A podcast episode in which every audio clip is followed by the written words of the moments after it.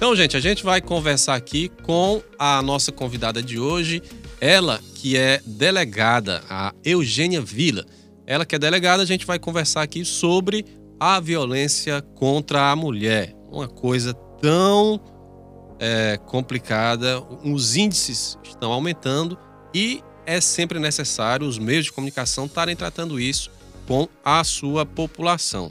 E aqui, Vanilson Brito, Bruna Carvalho, a gente queria agradecer em nome do programa Café Brasil, em nome da Rádio Teresina FM, agradecer a disponibilidade da senhora por estar conversando aqui com a gente, né?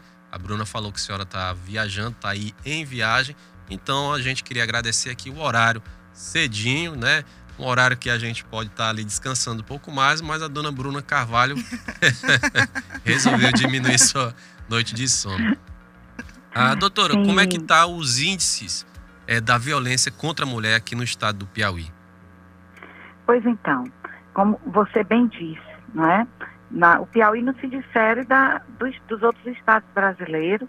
As, nossos registros estão aumentando e uh, eu penso que 2020 é um ano que a gente não, claro que a gente não, pode, não podemos desconsiderar os dados, mas é, precisamos é, avaliar é, que é um, um, ano atípico, foi um ano atípico sobre todos os sentidos, né? em que a, nós mulheres ficamos enclausuradas e, naturalmente, nós não tivemos coragem de nos deslocarmos até o atendimento presencial. Então, isso ocorreu no Brasil inteiro, uma retração, uma redução de atendimentos presenciais nas delegacias da mulher. Pois bem, é, mas o que, é que nós estamos vendo agora em 2021? Um aumento na procura das mulheres, as delegacias. E esse aumento, ele está sendo é, mais relevante do que 2019. Então, veja, nós temos maior número de registros nas delegacias da mulher na, no Piauí, comparativamente com 2019. Ah. Então, é um ano que 2019 foi um ano regular, não é? Então, isso demonstra o quê? Um aumento, sim, na violência contra a mulher, ou então um incremento das políticas públicas que fazendo com que as mulheres procurem. Mas, de qualquer maneira, a gente vê um aumento, sim, na, no pedido de socorro. Doutor, doutora Eugênia, segundo pesquisas, muitas pessoas, infelizmente, ainda acham que apenas a violência física é considerada uma violência doméstica. Na sua opinião, a falta de conhecimento acerca dessa, da Lei Maria da Penha é um fator significativo para que essas agressões é, aumentem e continuem acontecendo? Sim, muito bem colocado. A violência física é aquela que é visível, não é? E a violência psicológica, ela é invisível aos olhos, tanto da polícia quanto aos olhos da, da própria, do sistema de justiça criminal. E é muito difícil para nós avaliarmos a violência psicológica, tendo em vista que nós temos dificuldade de termos um laudo psicológico. Veja bem, ontem mesmo eu estava em Piracuruca a demonstrar no formulário Esperança Garcia que nós podemos utilizá-lo para é, mensurar a violência psíquica, pelo menos, é, talvez, autuar em flagrante delito, que nós já temos o tipo penal incriminador. Resta-nos agora aplicar esse tipo penal, que é a violência psicológica. Ela deixou de ser algo é, fora da normalização e passou a ser normalizada, é dizer, é crime. Agora, o difícil é nós, na polícia e na justiça, nós comprovarmos essa lesão psíquica, uma lesão é, que mexe na alma, que não atinge o corpo, né? Então, para eu demonstrar essa marca, eu preciso comprovar que a mulher, que nós mulheres, estamos desenvolvendo doenças psicossomáticas. Veja, veja aí como é complicado. Então, a, o, o formulário de risco, ele promove isso aí, porque quando nós é, perguntamos para a mulher, você usa é, remédios controlados? Você é, tem alguma, atribui alguma doença psicossomática, ela própria vai falar.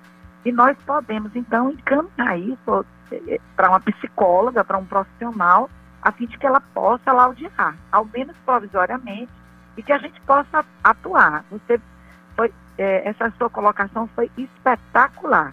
E a, a lesão psicológica, ela, essa violência psicológica, né, que já tem previsão é, legal, ela atinge qualquer violência contra a mulher. Ela é presente em todas, ela é transversal. Quando um homem bate numa mulher, ela sofre também o psicológico. Quando o homem atinge o patrimônio, a moral da mulher, sexualmente, aliás, a violência sexual, ela deixa, hoje, na atualidade, a gente pode avaliar e deve avaliar a violência sexual no plano psicológico, porque é muito além de uma violência física. O estupro ele não deveria mais nem ser comprovado é, pelo, pelo exame material. É um absurdo isso. Como a doutora... se nós fôssemos apenas objetos. Então, a violência psíquica, ela é a mais relevante das violências que causa maior transtorno nas mulheres.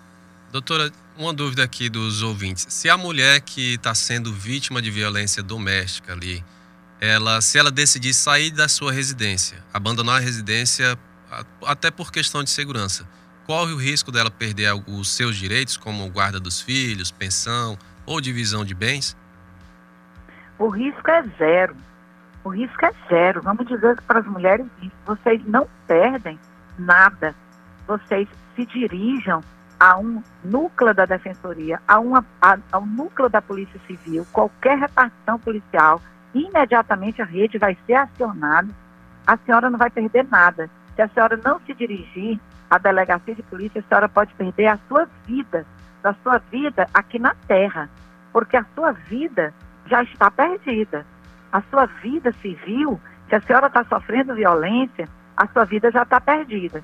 Então, bora recuperar a sua vida a sua vida é muito sagrada para nós. O que é. a senhora pode perder mesmo, ele pode tirar, é a sua vida, o seu corpo. A alma, ele já lhe retirou, a sua vida civil. Então, o que nós não podemos admitir é a sua vida aqui no seu corpo. Então, a sua vida civil nós podemos manter. O que o senhor está falando, o que você está falando, é da vida civil, de todos os atos que ela possa estar praticando na vida civil. E nós podemos preservar absolutamente todos.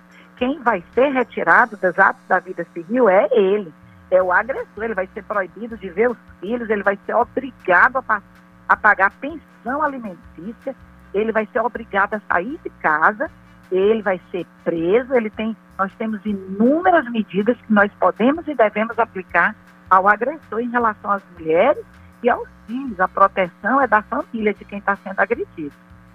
Doutora Eugênia, essas mulheres que, so, que sofrem ou sofreram esse tipo de violência, elas têm alguma rede de apoio aqui no estado do Piauí? Onde, um local tem, onde elas sim. possam procurar? E quais tem, os locais? Sim. Tem. Nós temos, na capital, nós temos a Esperança Garcia, Francisca Trindade, nós temos a polícia, o plantão de gênero, 24 horas, nós temos a Defensoria Pública, tem um núcleo, é, o Ministério Público tem um núcleo, o Poder Judiciário, no nível de Tribunal de Justiça. Então, é, nós temos o Sanvis, a rede Sanvis na saúde. Então, você tem uma rede espetacular que pode e vai dar apoio para essa mulher. Então, estão surgindo novas instituições, instituições novas, é, novas nuances, até ONGs, mulheres organizadas que dão apoio às mulheres. Então, não vai ser por falta de apoio que nós não vamos recuperar a vida civil dessa mulher. Oi, doutora. É, ganhou repercussão nacional um aplicativo construído aqui no nosso estado, que é o Salve Maria. Eu gostaria de saber como é que funciona, que a senhora falasse um pouquinho sobre ele. Sim, o Salve Maria, ele resultou justamente da necessidade de nós colocarmos à disposição das mulheres piauienses uma forma de acionamento da polícia 24 horas, em qualquer momento, aonde ela estiver, no público, no privado, na sua casa, na rua, e de qualquer pessoa para salvar qualquer mulher em situação de violência.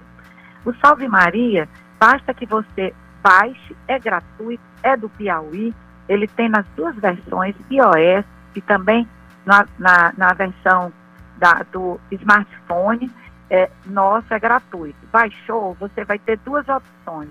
Você vai ter o botão do pânico e o botão denúncia. No botão do pânico, são situações de flagrante delito. Eu estou vendo uma mulher sofrendo violência ali, naquele momento, ou eu estou sofrendo violência e eu aperto o botão. Ninguém vai saber, a polícia militar não vai saber quem está apertando o botão.